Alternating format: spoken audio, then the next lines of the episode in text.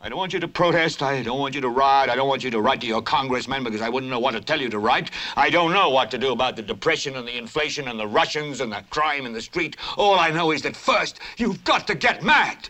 You've got to say, I'm a human being. God damn it. My life has value.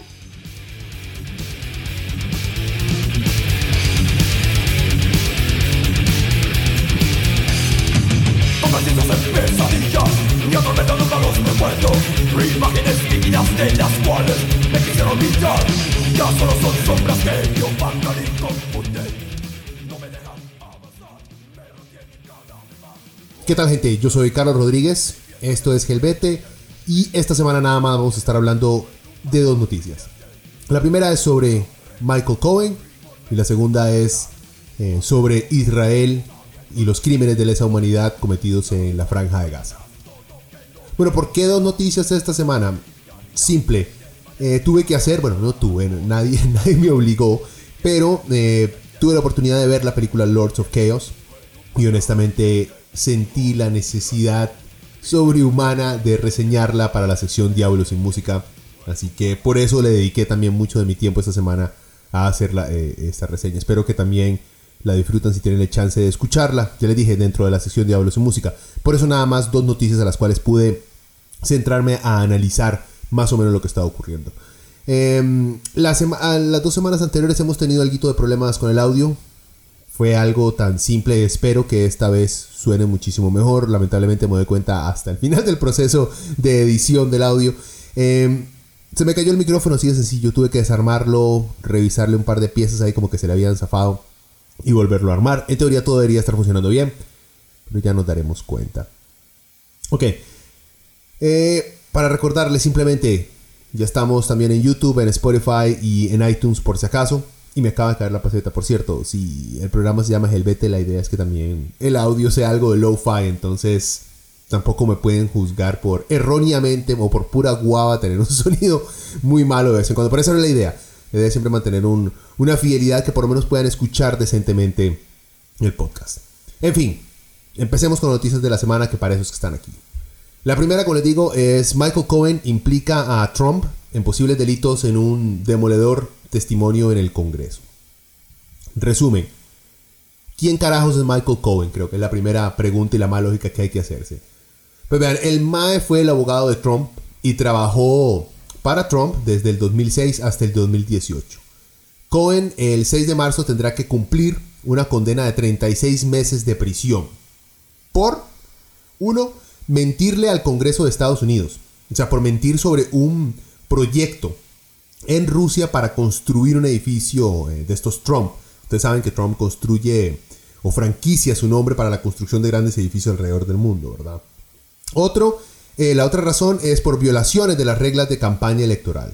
En más en específico, por hacer pagos para mantener calladas a varias mujeres que amenazaban con contar sus historias. De ahí sale el caso de que el Mae estuvo diamante con Stormy Daniels, la estrella porno. La verdad, no he visto casi nada de esta Mae. O sea, ni que fuera Lisa El otro caso es aún más preocupante. Eh, porque le pagaron a uno de los casos, como digo, uno de los casos de pagos fue a Stormy Daniels. Y el otro eh, fue unos pagos que se hicieron a un periódico para que comprara los derechos de otra historia, de otra doña. Y así, ese periódico escondía la historia y nadie se daba cuenta. O sea, compraba, era para comprar los derechos a la historia de que esta Mae eh, tuvo también un romance con Trump. Bueno, la gente le dice romance, suena muy tierno. Tuvo relaciones sexuales con el Mae por cierto tiempo. Por cierto, ese periódico que compró esas otras, esa otra historia eh, es, el, es el que también intentó chantajear a Jeff Bezos, el Mae de Amazon. Por, que los Mae lograron obtener un par de dick pics de Bezos. Eh, ah, bueno, y el último y la última razón por la cual va a la cárcel es por evasión de impuestos. Esto sí, como que no tiene absolutamente nada que ver con Trump.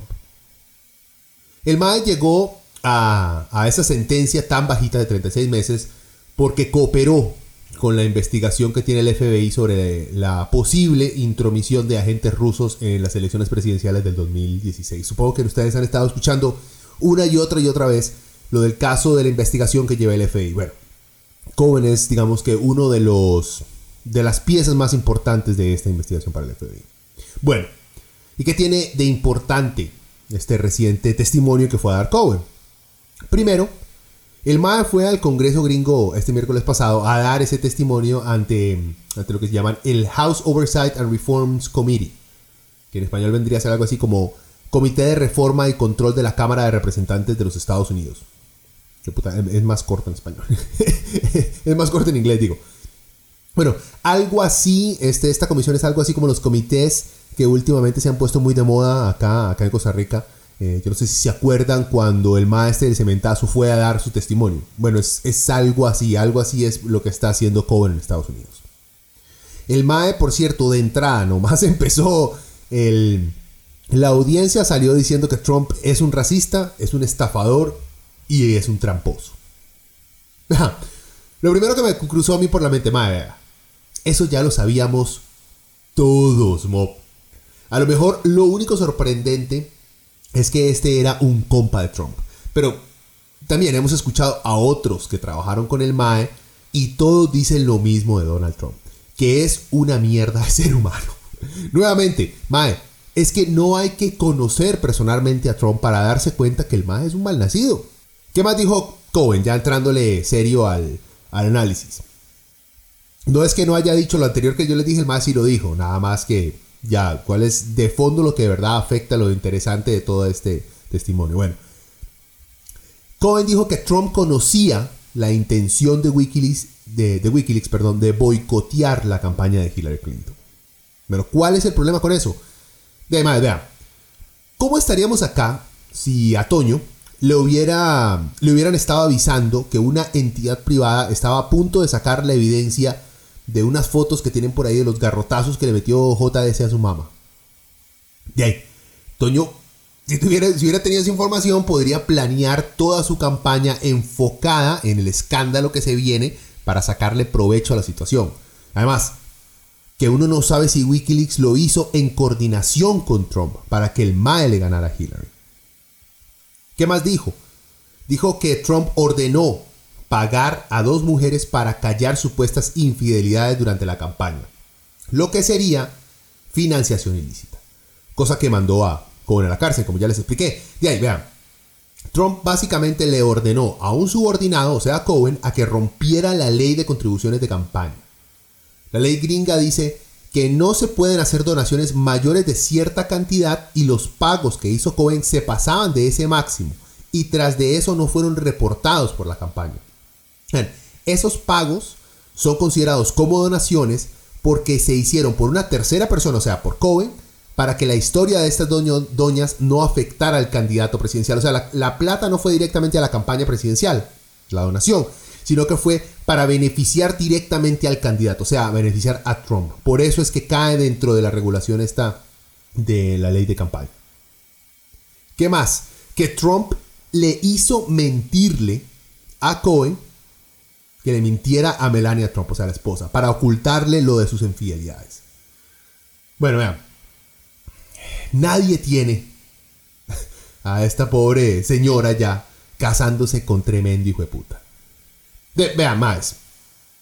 Podemos decir de esto, una vara es que, una vara es que el mal le dé vuelta a la doña, que no es culpable aquí, o sea, seamos sinceros, por más bien o mal que nos caiga Melania Trump por cómo haya llegado a casarse o no con el tipo, eh, una vara es que a ella le den vuelta y otra cosa es que el mal ya empiece a involucrar a todos los compas alrededor para mentirle a ella. O sea, hay, se los pongo así, hay, eh, tengo conflictos yo en cómo sentirme con respecto a los sentimientos de Melania Trump. Por un lado, y por haberse casado con un tipo con una, con una trayectoria y con, un, y con una vida social tan clara, tan despreciable como Trump, por ese lado no la puedo, no puedo sentir mucha empatía por ella. Y por otro lado, man, uno nunca sabe. La tipa puede ser una excelente persona, como dije Cohen, simplemente se dejó engatusar. Uno, uno no sabe. En fin, no, tratemos de analizar tanto la vida romántica de Donald Trump. A ver, sigamos aquí. ¿verdad? Eh, ¿qué más dijo Cohen que fue que afecta directamente a Trump? Bueno, dice que hizo muchas sugerencias, Cohen, de que Trump tiene alguna relación con Rusia. A pesar de que no dijo en definitiva de que los rusos ayudaron a Trump durante la campaña, cosa que sería otra violación de la ley de la campaña electoral, sí verificó que las reuniones con agentes rusos era algo que uno de los hijos de Trump estaba planeando. Y también declaró que Trump, mientras estaba en la campaña, seguía haciendo negocios en Rusia para la construcción de, un edificio, cosa que el MAE no podía hacer según la ley. Y hay más, vean, es que si uno está haciendo negocios en un país mientras está en campaña electoral, ese país puede que busque la manera de ayudar al MAE a que llegue al poder para asegurar que los negocios sean, no sé, que beneficien al país o a los, a los empresarios de ese país. Por eso está dentro de esa ley de campaña. Yo creo que todo país tiene leyes muy parecidas. Bueno, primero, Michael Cohen no nos dijo nada que no supiéramos. El mundo ya tiene dos años y algo de ver al animal de Trump actuar como un idiota, supremacista blanco, sin sentido de la realidad, la decencia, la humildad, la sensatez, en fin. Tenemos dos años de ver cómo su cerebro se pudre frente a las cámaras. Pero el país no se ha despedazado, o sea, Estados Unidos no se ha caído a pedazos, a pesar del imbécil que es Trump. Lo que demuestra para mí dos cosas. Uno, las instituciones gringas son más sólidas de lo que muchos creían y es más difícil de lo que muchos piensan acabar con ellas. Y dos, que el MAE, por más animal y autoritario que quiera ser, siempre trabaja dentro de un marco que beneficia a las élites de dinero sin cambiarle las reglas y se las monta a los que menos protección tienen. O sea, a los MAE de Wall Street en su mayoría, hombres, eh, hombres y blancos, ¿Qué les afecta si Trump anda inspirando a nazis en todo el país?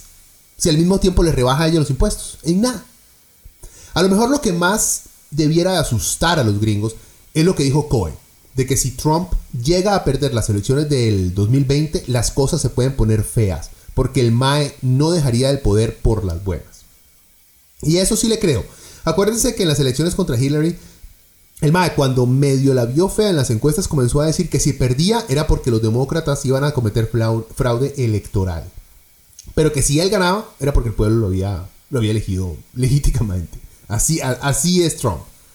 Bueno, lo más peligroso de este tipo es que el MAE, vuelvo a, y lo repito, es que el MAE no tiene principios de ningún tipo y solo actúa para su beneficio personal. Así que habría que ver qué es lo que cree le va a beneficiar a él en las próximas elecciones y así más o menos podríamos ver qué es lo que va a hacer o cómo va a reaccionar.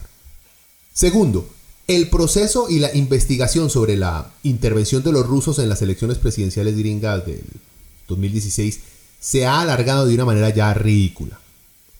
Y la fe que le tienen algunos demócratas a, este tema de Robert Mueller, que es el director de esta investigación, la verdad me parece poco real. Cohen no habrá ayudado en mucho a la investigación, aunque el MAE obviamente llegó a hablar al Congreso después de haberle dicho al FBI absolutamente todo lo que querían saber. Así que si, les hubiera dado alguna evidencia irrefutable de los crímenes de Trump, ya lo sabríamos. Esa investigación parece que terminará como lo hizo el cementazo acá. Encontrarán a un solo MAE, a un par de chivos expiatorios, a quien echarle la culpa de todo, lo meterán a la cárcel y Trump seguirá con su segundo mandato sin broncas. Bueno, pero ya, ya planteándonos algo más en serio, es más que claro que los rusos intentaron y en cierta forma lograron persuadir a mucho gringo de no votar por Hillary. No les costó mucho, porque de por sí la doña era súper odiada. Los madres usaron muchas redes sociales, cuentas falsas, bots, de todo, para crear un ambiente más tóxico de lo que Trump ya había logrado crear. Pero bueno, ¿y qué si los gringos consiguen aún más evidencia del intento de Rusia por acomodar las elecciones hacia el candidato que a ellos más les convenía? ¿Qué van a hacer los gringos? Si de por sí, por ejemplo, USAID, la CIA, la NSA, sus embajadas están constantemente trabajando para acomodar las elecciones de otros países a los resultados que a ellos les favorecen. Y también, a Rusia no le va a pasar absolutamente nada. Los gringos solo se atreven a bullear a países sin armas nucleares. Y a los que sí tienen armas nucleares los tratan con un poquito más de respeto. Solo vean cómo es la vara con Corea del Norte. Tercero, ¿qué putas esperan los demócratas para empezar el proceso de destitución de este MAE? Lo que ellos llaman impeachment. Bueno, Hay unos que están esperando que la investigación del FBI les dé algo más, más sólido en qué basar las acusaciones. Vean, si las cosas fueran al revés, los republicanos hace meses hubieran iniciado el impeachment. Sí, y los MAEs, acuérdense que iniciaron el proceso contra Clinton porque el MAE se estuvo cogiendo a Mónica Lewinsky en la Casa Blanca y mintió al respecto. O sea, MAEs, es que los demócratas, la verdad, uno no sabe qué pensar de ellos. Excepto, bueno, por lo menos hay algo de esperanza. Tienen algo de esperanza con este nuevo grupo de, doñas que entraron, como esta doña Alexandria Ocasio Cortés, Rashida Talib, Ian Omar. Son varias doñas, digamos, que han estado saliendo mucho en las noticias. Además, como que parece que sí tienen huevos. Y por lo menos el cerebro eh, para enfrentársele a los republicanos, cosa que el resto de, demócratas perdieron hace mucho. A ver, ya siendo un poco, tal vez buscando ser abogados del diablo o más analíticos, los republicanos no han iniciado o no iniciaron, perdón, un proceso de destitución contra Obama. Aunque lo odiaban, más que a nadie en el mundo, eh, y no lo iniciaron porque nunca tuvieron un evento en concreto que les sirviera como justificación para hacerlo y también tener, aunque sea una pequeña oportunidad de ganar ese proceso. Lo que estoy diciendo es que hay parte de mí que comprende el por qué no han destituido a Trump. Pero sí les ha faltado, igual les ha faltado mucho valor para enfrentarse al MAE. Esperemos que no solo consigan la evidencia necesaria para iniciar ese proceso de destitución, sino que también tengan los huevos políticos para hacerlo, ¿verdad? Pero rápido, ¿cuáles, cuáles serían los puntos? Porque esta es una pregunta eh, que se hace no solamente en, el mundo, sino dentro de Estados Unidos. ¿Cuáles serían los puntos para destituir a Donald Trump? Uno sería, uno de los buenos puntos sería obstrucción de justicia.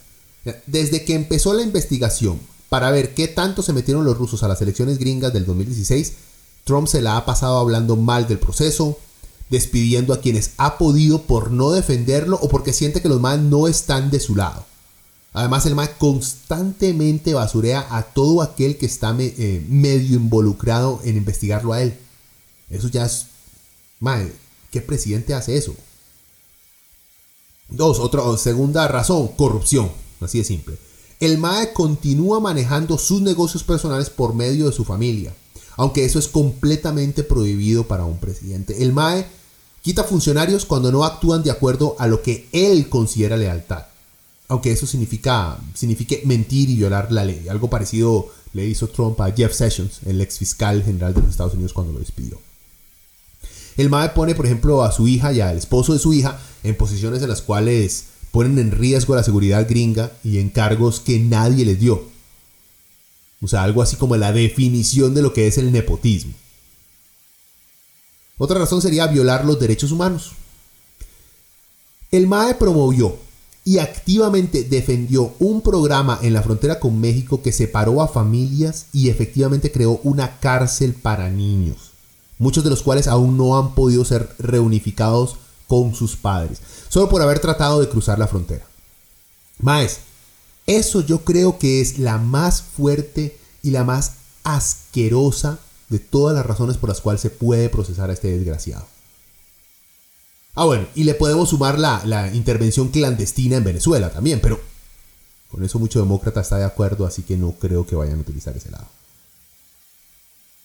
Cuarto, si los demócratas no se dan cuenta que la única forma de sacar a este animal del poder es presentando un candidato con el valor y la entereza moral de enfrentar al charlatán de Trump, pueden comenzar a prepararse para, para otros cuatro años de este mal. Que es muy posible que lo logren. ONU acusa a Israel de posibles crímenes de lesa humanidad en Gaza. La respuesta israelí a las manifestaciones palestinas en Gaza en el 2018 se asemeja a crímenes de guerra o crímenes de lesa humanidad, concluyó el jueves una comisión de investigación de la ONU en un informe considerado falso y parcial por Israel. Es una nota que saqué, por cierto, de ameliarueda.com. Ese primer párrafo describe lo que está pasando perfectamente. Nada más les quiero dar mi opinión con algo para que, para que vean lo, extraño de esa redacción. ¿por qué putas en el primer párrafo de la noticia, de un solo se, se, le descalifica la noticia diciendo que Israel la considera falsa y parcial? Eso lo pueden hacer más abajo. Cuando pongan la opinión, digamos, compartan la opinión de, Israel. Pero parece que se esfuerzan por reportar, pero con un cuidado de no ofender a los sionistas. Entonces, de una vez, presentan la noticia, porque es una noticia y no la pueden ocultar, pero la descalifican inmediatamente en el mismo párrafo. Sigamos con la nota.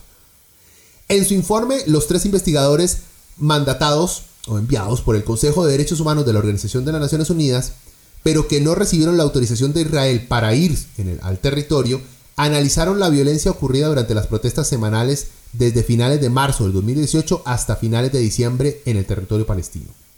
Según la comisión, estas manifestaciones eran esencialmente de naturaleza civil y existen motivos razonables para creer que francotiradores de élite israelíes dispararon contra periodistas, personal sanitario, niños y personas con discapacidad, sabiendo que eran claramente reconocibles como tales.